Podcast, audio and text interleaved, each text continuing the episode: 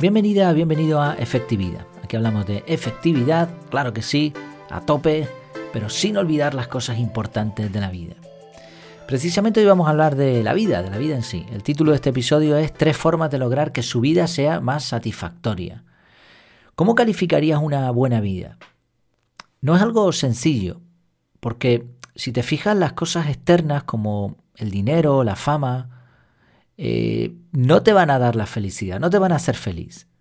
Quizá parte tener algo de dinero, tener reputación, bien, pero no te van a llevar a ser feliz por sí solas.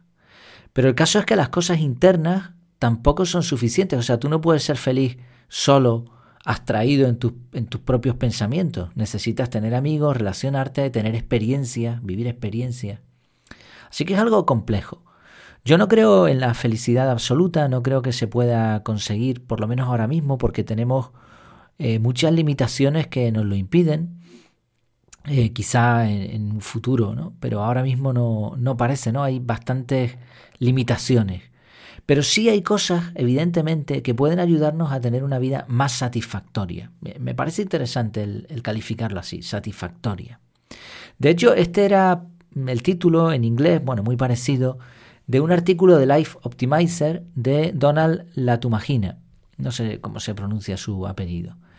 Y me llamó la atención hasta el punto de que decidí hacer un episodio eh, explicando un poco lo que él comenta en el artículo y añadiendo, pues, por supuesto, como siempre, nuestro toque personal de efectividad y, alguna, algún matiz. Él explica al principio lo de eh, cómo o qué característica podría ser la definitiva de una buena vida, una vida plena, y evidentemente no hay un único planteamiento, no, no, hay una perspectiva única, pero él sí se centra en la motivación, en particular en la motivación laboral, pero creo que se puede aplicar a prácticamente, bueno, casi todos los aspectos de la vida y lo divide en tres partes.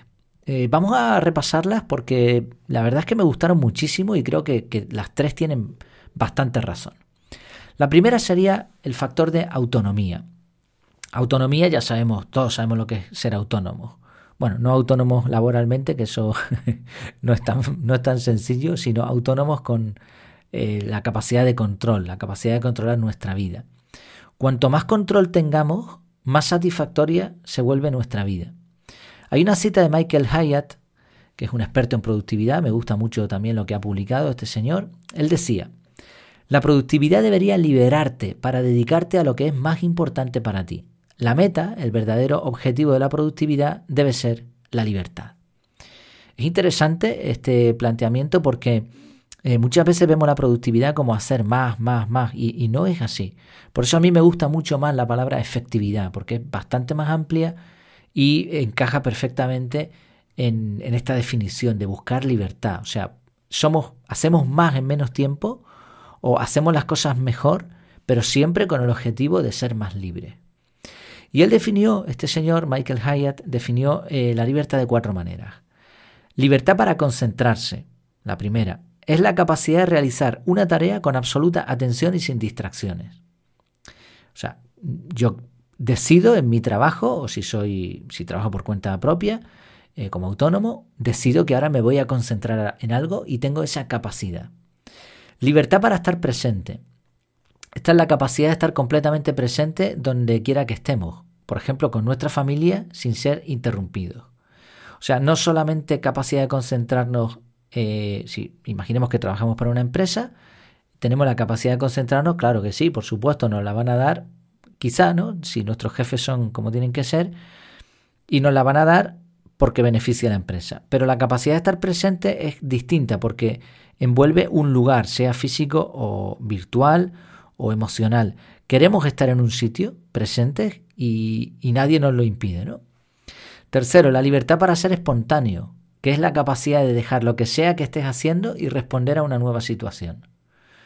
Eh, eso de, no, es que ahora mismo estoy trabajando y no puedo, o es que estoy en esta tarea, no puedo dejarla.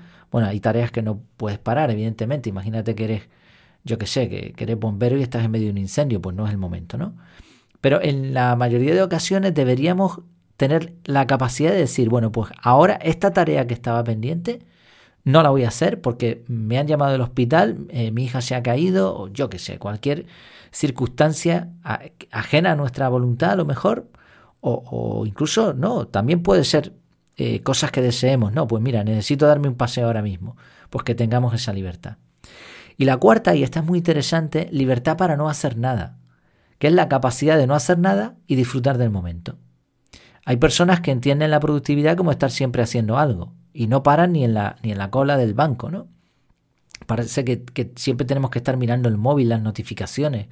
Bueno, pues la libertad de no hacer nada. El tener autonomía en estas cuatro libertades eh, nos va a dar una vida más satisfactoria. Yo coincido totalmente con esta idea, me, me, gusta bastante y de hecho hemos hablado en el podcast, en algún episodio, de tomar decisiones que nos lleven a ser más libres, porque esa autonomía nos va a dar una felicidad mayor. El segundo punto es la maestría. Este factor también lo hemos investigado bastante en el podcast, de hecho recordarás alguna reseña, por ejemplo el libro de Robert Greene, Maestría, que se extiende totalmente en, este, en esta palabra, en esta definición. La maestría es hacer las cosas como un maestro. Y cuando uno llega a ese nivel, evidentemente obtiene una satisfacción enorme, mucho más que simplemente estar trabajando en algo. Y aquí eh, el autor del artículo, se me fue el apellido, Donald Latumagina. Bueno, él seguro que no se pronuncia así, ¿eh? perdón, no creo que me escuche tampoco, pero que, me perdone si es el caso. Este autor explica dos mentalidades para conseguir la maestría. Una es la mentalidad de crecimiento y la otra la mentalidad de mayordomo. La mentalidad de crecimiento es fácil de entender, es el Kaizen típico. Queremos crecer un poquito mejor que ayer, pero un poco peor que mañana.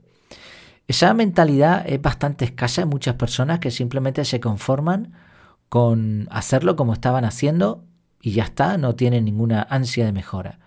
Esta mentalidad de crecimiento envuelve también el querer estudiar, el querer aprender, el, practicar las cosas que aprendemos. Entonces desarrollamos las habilidades, las habilidades van creciendo, van variando y nos permiten pues ser más maestros en todo aquel campo que nos interese. La mentalidad de mayordomo, por otro lado, nos hace ser responsables de desarrollar nuestras habilidades. No es ese planteamiento que escuchamos de vez en cuando en muchas empresas de, bueno, pues si a mí no me enseñan, pues peor para ellos. No, la responsabilidad de aprender es tuya.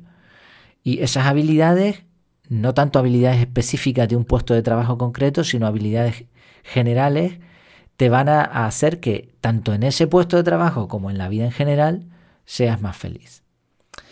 El tercer punto, el tercer campo es el propósito. Casualmente hemos hablado eh, recientemente en episodios pasados sobre el propósito. El propósito es, lo define aquí como una causa que es más grande que uno mismo. Cuando sintamos que estamos marcando la diferencia y que estamos logrando un propósito, entonces viene la realización, que también está en esa famosa pirámide de la realización personal, que es la cúspide, ¿no? la, la parte final. Cuando tenemos ya las necesidades básicas cubiertas, vamos escalando en esa pirámide hasta llegar al final a la realización, a, ser totalmente autónomos. Creo que esto no se consigue nunca, como decía al principio, pero podemos estar relativamente cerca. Sí, la idea es encontrar una causa que nos importe y encontrar una manera de contribuir allí. O hacerlo al contrario.